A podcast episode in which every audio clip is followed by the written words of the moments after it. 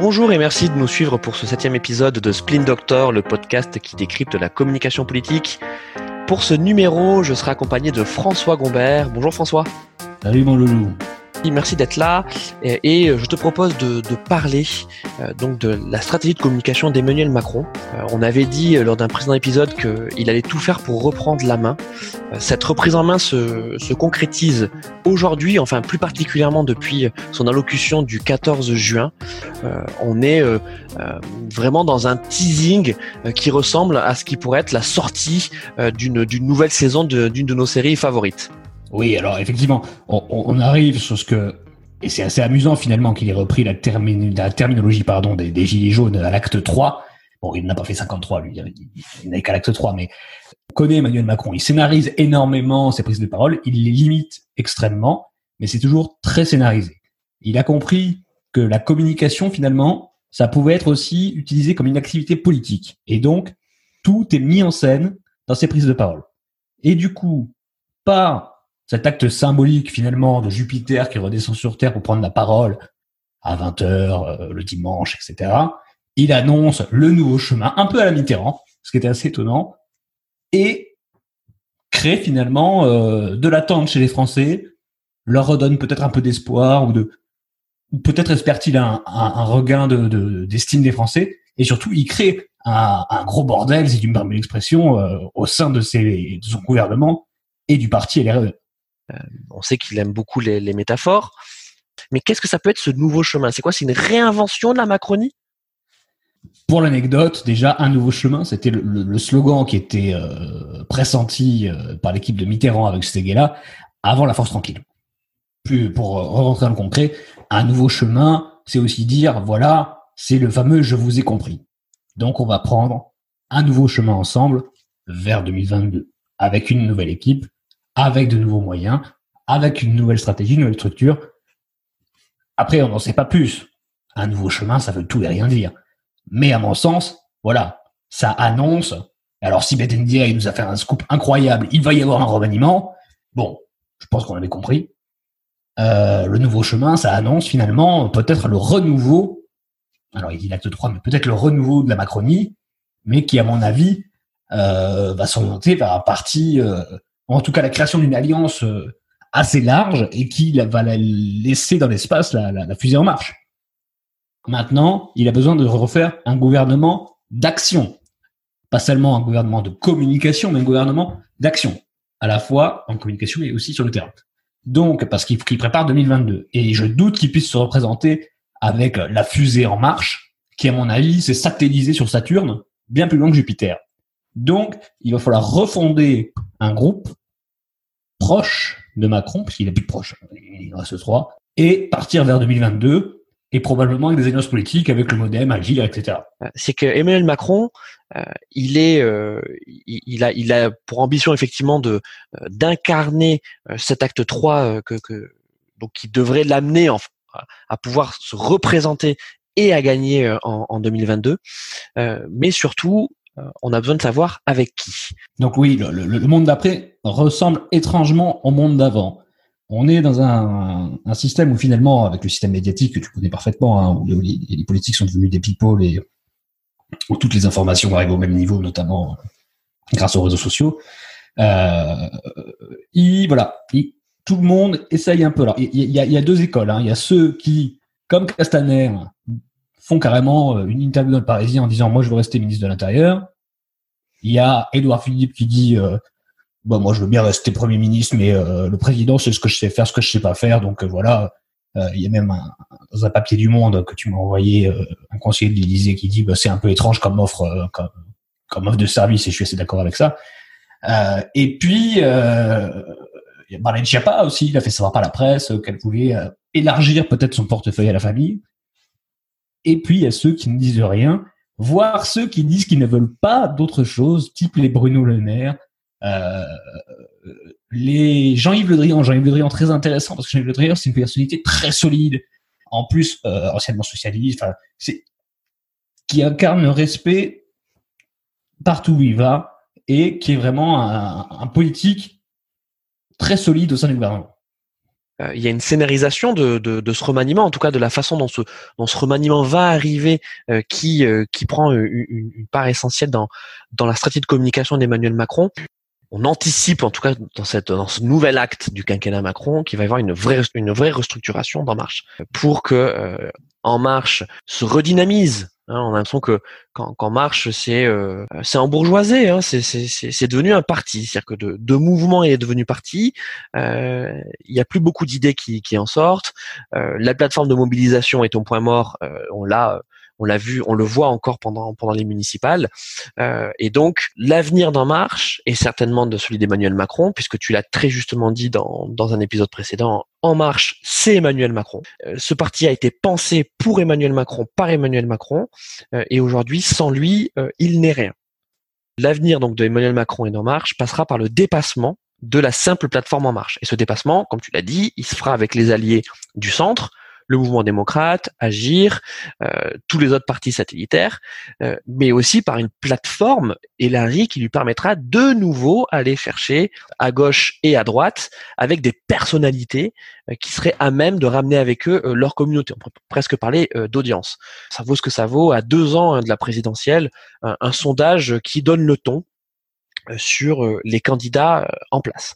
Et donc on aura un second tour Macron-Le Pen, euh, où dont on aurait de nouveau Macron qui qui dépasserait Le Pen, et surtout on a une droite qui serait moribonde, donc une droite qui là dans ce sondage-là était était incarnée par François Barouin, hein, celui que à qui on prête des intentions présidentielles, mais on, on, ne l'entend toujours pas et, et, il n'imprime pas, et Xavier Bertrand dont on a déjà parlé, qui lui s'est mis dans la posture du présidentiel. donc on a euh, François Barouin et Xavier Bertrand, euh, qui au premier tour seraient environ à 12%, à égalité avec la France insoumise. C'est amusant que tu parles pas de la gauche parce que la, gauche n'a pas même pas de sondage, mais effectivement. Ouais, ouais, la gauche, je vais le dire. Donc c'était Olivier Faure, donc euh, en tant que premier secrétaire du Parti socialiste, qui était qui était sondé, qui était testé, et donc il était à 3% des voix, donc c'est-à-dire la moitié de, ce que Benoît Hamon a fait en 2017. Donc c'est pour ça que j'en parle pas. Oui, oui, mais, c'est toujours amusant parce qu'on parle toujours de la droite, la droite, la droite, mais euh, regarde où on est le PS, ou en tout cas la gauche. Bon, bref. Effectivement, ce sondage, il, est très éclairant sur la situation actuelle. Que finalement, quand on regarde en mai 2017, les scores du Front National à l'époque, donc Marine Le Pen, face à Emmanuel Macron, et qu'on regarde les résultats de ce sondage aujourd'hui, si le second tour des élections présidentielles avait lieu aujourd'hui. Voilà on, arrive quasiment, je crois que c'est un, 55-45 ou un 54-66 ou quelque chose comme ça. Ça veut dire que le Rassemblement national, aujourd'hui, arrive à mobiliser en France sur une élection à deux tours quasiment la moitié des Français au second tour, c'est ce qui est complètement fou. Euh, c'est-à-dire que on sait que sur les scrutins européens, par exemple, ils arrivent à, faire 30%, euh, mais jamais, en tout cas moi, jamais je n'aurais imaginé que Marine Le Pen euh, puisse faire 45% au second tour des élections euh, présidentielles, pardon.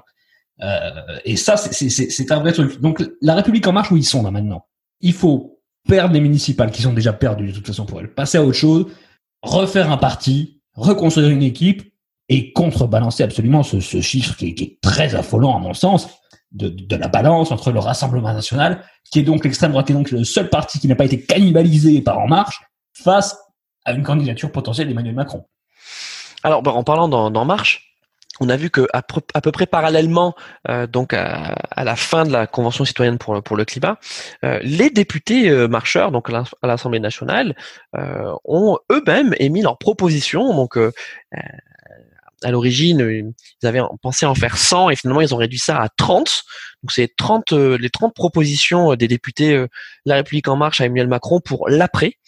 Euh, je ne sais pas si, si tu as pu les regarder, ces, ces 30 propositions. Euh, c'est euh, ça, ça, ça, ça, part un peu dans tous les sens. Hein. Euh, c'est économique, c'est écologique, c'est social. Est-ce que tu, tu crois que ce format euh, 30 propositions, donc elles sont toute une ligne, hein, n'importe qui peut, peut les lire, ça peut constituer le, le cœur du réacteur de, de, de, ce nouveau chemin? Bon, deux, choses. Déjà, les premiers symptômes de la maladie, si je peux dire, euh, si je puis dire, pardon, euh, sont la création effectivement de ces deux groupes parlementaires supplémentaires qui sont affiliés à la Macronie, mais qui veulent marquer leur différence. Aujourd'hui, on en arrive à euh, des députés qui font des propositions pour euh, éventuellement euh, faire avancer. Enfin, je, je, ne nie pas le fait qu'ils veuillent améliorer la société, etc. Mais je trouve surtout qu'ils veulent participer à un prochain exécutif, soit monter, soit rester, et surtout pas disparaître. Donc je pense que là, on est quand même dans un espèce de jeu où chacun essaye de sauver sa peau et il y a des groupes qui se créent pour peser euh, un petit peu à gauche, peser un petit peu à droite, puisque finalement, les, les, et c'est ce que ce qui est euh, vigoureusement j'ai reproché à la, à la, à la Macronie, c'est-à-dire qu'elle est, elle est vraiment, elle est vraiment passée très très à droite. Donc voilà, il y a des gens qui veulent peser à gauche, des gens qui veulent peser à droite, et puis il y a des gens qui veulent peser tout court. Donc ils vont aller balancer des propositions coûte que coûte, un peu, euh, pardonne-moi l'expression, avec leur bite et leur couteau, euh, pour dire voilà j'existe. Non mais c'est intéressant tout ce que tout ce que tu dis François. En tout cas sur le sur le cheminement de tu vois encore on en revient encore au, chemin sur le cheminement d'Emmanuel Macron parce que euh, on le sent quand même capable euh, de réinverser la tendance. Et on trouve là sa fibre réformiste. Et justement pour parler de la réforme est-ce que Emmanuel Macron a encore le temps en deux ans sachant que la période électorale va, enfin la campagne électorale pour la présidentielle va quand même arriver très vite. Hein. On se dit que là, euh, là on est en juin 2020, euh, la campagne démarre euh, l'été prochain. Donc en fait, il y a un an. Il y a vraiment un an d'action. Est-ce est qu'il il a encore le temps de réformer? Ou est-ce qu'il peut dire, vous m'aviez élu en 2017 pour réformer, j'ai agi, j'ai commencé, mais j'ai de nouveau besoin de cinq ans supplémentaires pour aller au bout de cet élan. Alors, ce qui pourrait lui permettre de faire ça, parce que j'allais te dire finalement, il n'a pas fait comme Sarkozy, il n'a pas traversé une crise économique. Mais en réalité, il a quand même traversé une crise sanitaire et on ne sait même pas si elle est terminée. Donc, ça pourrait lui permettre de dire, oui, bon, ben voilà, j'avais des réformes à mettre en place et j'ai, bon, ouais, voilà, réforme sanitaire, enfin, euh, pardon, euh, crise sanitaire, euh, les réformes sont passées après et c'est bien normal puisqu'on a fait passer l'humain avant l'économie et ça, voilà, chapeau, personne ne pourra dire le contraire. En revanche, euh, annoncer, ou en tout cas laisser planer la petite musique comme quoi il relancerait la réforme des retraites et d'autres réformes qu'il voulait mener dans son quinquennat me paraît un petit peu suicidaire. De toute façon, moi je pense que pour mener une action politique, il faut au moins 10 ans. 5 ans, c'est pas possible. On peut pas mettre, enfin, c'est, je veux dire, c'est, impossible. La France est, je dis pas que la France est un pays réformable, mais bon, ça, ça, les choses prennent du temps notamment du fait de l'administration, etc. On l'a bien vu sur des tas de sujets. On va pas revenir là-dessus. Euh, je pense pas qu'il aura besoin de se justifier en disant euh, redonnez-moi 5 ans s'il vous plaît euh, pour que je finisse euh, mon programme. De toute façon, la question ne se pose pas puisque il n'y a personne en face à part Marine Le Pen. Et je reviens à ce sondage que tu évoquais tout à l'heure. Moi, je trouve ces chiffres extrêmement alarmants. 55-45, si un second tour avait lieu aujourd'hui, Macron-Le Pen, ça veut dire que quand même, il y a une crise sociale profonde en France et qui n'est pas entendue, pas écoutée et pas maîtrisée. Et on le voit avec tous les événements qui, ont lieu, pardon, euh, que ce soit à Dijon, à Nice, à Paris avec les infirmières, enfin bref, tous les événements qu'on a pu voir cette semaine. Oui, donc c'est quand même que qu'Emmanuel Macron, euh, il fait toujours l'effet de repoussoir auprès de, certaines catégories de population. Certainement, euh, même en 2017, n'étaient pas prêtes à, voter pour l'extrême droite, euh, mais qui aujourd'hui le serait par pur refus d'Emmanuel Macron et de lui accorder la possibilité de faire un second mandat. Emmanuel Macron, euh, alors je pense qu'on n'est pas d'accord là-dessus, mais Emmanuel Macron, il n'imprime pas. Je veux dire, les gens, ils sont quand même dans un rejet total hein, de ce gouvernement parce qu'il y a quand même eu un nombre de crises délirantes, les retraites, les gilets jaunes, les manifs tous les samedis, euh, le Covid, Castaner, euh, la justice avec Fillon maintenant. Enfin, je veux dire, il, il, enfin, je veux dire, Chirac disait, pardon, je suis, je suis dans ma séquence citation, mais les, les emmerdes, ça vole toujours en escadrille. C'est vraiment vrai pour Macron. Euh, on peut pas dire qu'il est un quinquennat facile. Donc, il y a un rejet, et comme il ne prend pas la parole souvent, comme il est très jupitérien, comme les médias me l'appelaient, euh, les, gens, il y a une déconnexion totale entre les lits et la population. Euh, c'est pas parce que tu vas faire trois selfies que voilà, tu vas être président. Non, là, là, les gens, ils, ils comprennent plus parce que les, politiques comme je le disais en début du podcast, sont devenus des people. Sauf qu'un people qui parle pas, qui parle trois fois en trois ans pour faire des, des conférences de presse finalement préenregistrées, diffusées à la télévision, sans avoir d'écho, sans rien, eh ben, c'est devenu, enfin, je veux dire, c'est de la politique à l'ancienne. C'est encore une fois, le monde d'après ressemble, ressemble vraiment, vraiment, vraiment au monde d'avant, peut-être même en pire.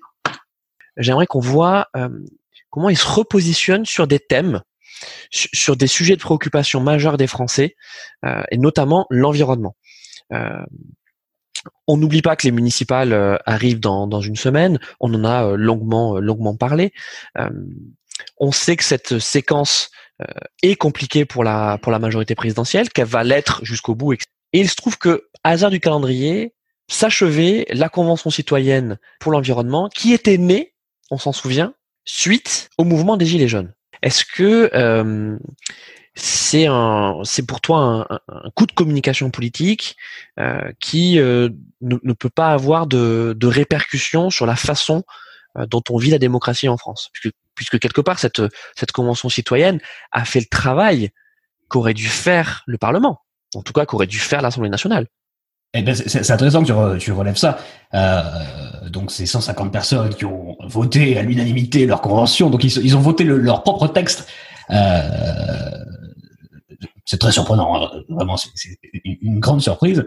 Sont même allés jusqu'à mettre les numéros de, textes de loi avec les alinéas qu'il fallait modifier euh, pour les parlementaires, hein, comme si les parlementaires n'étaient pas capables de savoir ce qu'il y avait dans les propres textes de loi qu'ils avaient proposé et voté. Euh, là, on nage en plein délire. C'est un coup de com total. On est dans la lignée du grand débat national qui a été, pareil, un écran de fumée total dont personne n'a rien compris. Euh, on a consulté des gens, mais rien n'est jamais sorti de ce truc. Et ce truc-là va faire, comme Chirac le disait, euh, Emmanuel Macron s'était engagé à ce que, euh, l'issue de ces, propositions euh, législatives et réglementaires, qu'il n'y ait pas de filtre donc sur sur ce rendu et qu'il soit soumis soit à un référendum, soit au vote du, du Parlement, soit une application directe via la, la voie réglementaire. donc ça veut dire que avant même que la convention se réunisse, il y avait cet engagement. Est-ce que euh, derrière, justement, ça accouche de, quelque chose? Je, ne parle pas du, référendum innocemment, euh, puisque alors là, on est dans, les hypothèses et dans les coulisses, mais il semblerait que Emmanuel Macron réfléchisse sérieusement, songe sérieusement euh, à soumettre quelques-unes de ces de ces mesures au référendum. Ça montre aussi qu'il a envie d'imaginer et de proposer des gestes forts qui viendront incarner ce troisième acte. Bon, écoute, après, après avoir cité Chirac, je vais te citer Pasqua. Euh, les promesses n'engagent que ceux qui y croient. Euh, en réalité, bon, ces 150 propositions, moi je les ai parcourues. Euh, ça revient un peu à dire euh, la guerre c'est mal, euh, les gentils sont bien. sur l'idée de proposer quelques idées au référendum, oui, pourquoi pas. Mais en fait, qu'est-ce qui va sortir de ce texte? Qui l'a lu? Qui le voit? Qu'est-ce qu'on voit dans les médias? On ne voit rien. On voit qu'il y a eu une consultation, enfin, une, comment dire, 150 personnes qui se sont réunies, qui ont voté leur propre texte, et que Macron va sortir de son chapeau trois ou quatre mesures qu'il mettra probablement au référendum. Et encore, on ne sait pas parce que il reste deux ans et il y a beaucoup de travail à faire puisqu'il a décidé visiblement d'aller au terme de ses réformes, notamment la réforme des retraites. Alors, euh, euh, François, pour, euh, pour continuer sur la Convention citoyenne pour le climat, moi j'invite nos, auditeurs à aller voir les comptes sociaux, donc sur Facebook, Twitter et, Instagram, de, la, de cette Convention citoyenne. C'est vraiment très intéressant parce que il y, a un vrai miroir déformant hein, à faire avec l'Assemblée nationale c'est que quelque part tu regardes les portraits, euh, ne serait-ce que vestimentaires, hein, de, des membres, donc des, des 150 membres de cette convention, et tu dis, mais en fait, ces gens-là nous ressemblent, en tout cas ressemblent beaucoup plus à ce que sont les citoyens français que sont les parlementaires. Et je trouve que ce choc des images, il est très dur je ne partage pas tout à fait ton point de vue. Je pense que c'est vraiment une, communication assez habile d'avoir mis ces gens-là avec ces tenues-là, dans ces positions-là. Il y a une mise en scène finalement. Et ce que Emmanuel Macron adore, il, adore l'art dramatique. on le voit dans ses prises de parole et on le voit dans cette convention. et j'ajouterais finalement, quelle, et je, reviens d'ailleurs à ce que je te disais, quelle légitimité ont ces gens à exercer un pouvoir législatif, proposer des lois Ont-ils été élus sur, quelle, base ont-ils été, été nommés Comment ces 150 personnes se sont retrouvées là Comment a-t-on monté cette espèce de, de, bulle de 150 mecs qui font de se mettent à faire des lois et, qui ne sont jamais appliquées évidemment, enfin à part 3 4 peut-être qu'on mettra au référendum, euh, je me pose vraiment la question. Oui, mais alors François, je effectivement, je te, je te, reconnais bien là. Euh, euh, je sais que tu, euh, tu es très attaché à la légitimité, mais tu, tu, la vois arriver cette, cette, cette petite histoire euh, autour justement de, de la réinvention de la démocratie. il y a quelque chose de, de très antique tu vois, c'est c'est presque euh, athénien, tu vois, ces, ces, gens tirés au hasard euh, qu'on a sortis de leur quotidien pour euh, pendant euh, X mois travailler sur un sujet bien précis. Il y a quelque chose d'assez universel que certainement notre démocratie avait au début, mais même le traitement des médias, tu as bien vu comment comment les médias ont traité les différentes sessions de cette convention citoyenne avec beaucoup de bienveillance. Tu vois, on, était on n'était plus dans, de la politique politicienne. Alors là, effectivement, tu as raison, mais ça, ça, ça fait partie du package de communication de cette fameuse convention. Pour répondre à ta question, premièrement, les spin doctors, puisque ce podcast s'appelle Spin Doctor, ça date pas d'hier. Euh, et puisque tu parlais d'Athènes, finalement, les premiers spin doctors, ils étaient déjà à l'époque de Socrate, entre Socrate et Platon, c'était les sophistes. Et tu vois, déjà, il y avait, ils clivaient, ils conseillaient, ils étaient très mal regardés, mais c'est quand même eux qui poser la scène. Deuxièmement, moi qui suis, comme tu le sais, euh, donc, passionné civique euh, j'ai bien suivi finalement tous ces processus démocratiques et j'y croyais vraiment dur comme fer hein, avant l'élection d'Emmanuel Macron quand il a mené sa grande marche pour consulter dans je ne sais plus combien de villes euh, et consulter des, milliers, des dizaines de milliers d'habitants pour faire un programme politique et qui, enfin, pardon, qui soit en phase avec euh, les attentes des habitants. Et lui-même avait dit, je me souviens en 2016, euh, si on ne fait pas un programme en fonction des attentes des habitants, ça ne fonctionnera jamais. Et ça, c'est finalement la base de cette assemblée citoyenne. Et ça, et, moi, j'y croyais dur comme fer, vraiment. Et là, j'y crois plus du tout. En tout cas, avec Macron. Et qu'est-ce qui se passe aujourd'hui? Je termine juste là-dessus. J'en arrive à la conclusion que le aujourd'hui et demain, les seules personnes qui seront en mesure de diriger seront les personnes qui seront capables d'entendre le peuple, d'analyser la situation et de gouverner en fonction de demandes de leurs administrés. C'est une arme politique fantastique. Parce que regarde, on pourrait tout à fait imaginer qu'il y ait une convention citoyenne euh, pour le pouvoir d'achat, pour le vivre ensemble, qu'à chaque sujet dont on réussirait à délimiter le périmètre, comme ça a été le cas ici pour le euh, pour le climat, euh, on puisse agréger, mobiliser des des citoyens qui viendraient réfléchir, nourrir le débat démocratique, ce que visiblement n'est plus capable de faire le, le Parlement. Alors, premier point, puisque je suis dans ma rubrique citation, Clémenceau avait dit, quand vous avez un problème, créez une commission. Ça résume quand même assez bien le problème. Et alors, si en plus cette commission est constituée de gens, moi je suis un légaliste, tu le sais, et hmm. je suis quelqu'un qui prône la légitimité, c'est-à-dire des gens qui sont, qui représentent la société. Là, c'est pas le cas. Moi, je peux te prendre demain 150 guignols pour te parler. Je dis pas que les gens de la commission euh, du climat sont des guignols, c'est pas ça que je dis. Je dis juste qu'on peut prendre 150 mecs, les mettre dans une salle, et s'ils n'ont aucune légitimité, leurs propositions n'ont aucune légitimité. Ça, ça ne fonctionne pas. Donc, oui pour les commissions, mais avec des experts. Oui pour des commissions avec de la société civile. Oui pour des commissions éventuellement avec des politiques, mais pas que des politiques. Et là, on aura des choses intéressantes qui sortiront. Parce que les civic tech, c'est pas que prendre l'avis de n'importe qui, du kidam. C'est avoir des gens qui modèrent aussi les propositions pour avoir des propositions sérieuses, abouties et applicables. Mais est-ce que, est-ce que cette, euh, ce recours à la convention citoyenne, euh, c'est pas aussi euh, une concurrence directe pour le CESE, donc le, le Conseil économique, social et environnemental, mais qui reste quand même très peu visible. Hein? Pour être honnête avec toi, je, je, je, je milite pas, mais je, je pense depuis euh, depuis notamment mon passage à la direction de la communication euh, de la région de France, que le, le, le CESE et les Césaires devraient disparaître puisqu'ils n'ont aucune utilité, qu'ils ont un coût absolument délirant. Oui, donc les Césaires, juste pour rappeler ce que c'est, donc c'est les entités régionales du, du CESE. Voilà, c'est ça. Ce sont des assemblées de gens qui sont certainement très compétents, je ne remets pas ça en cause, hein, mais, mais, qui finalement ont un avis consultatif et qui n'apportent absolument jamais rien.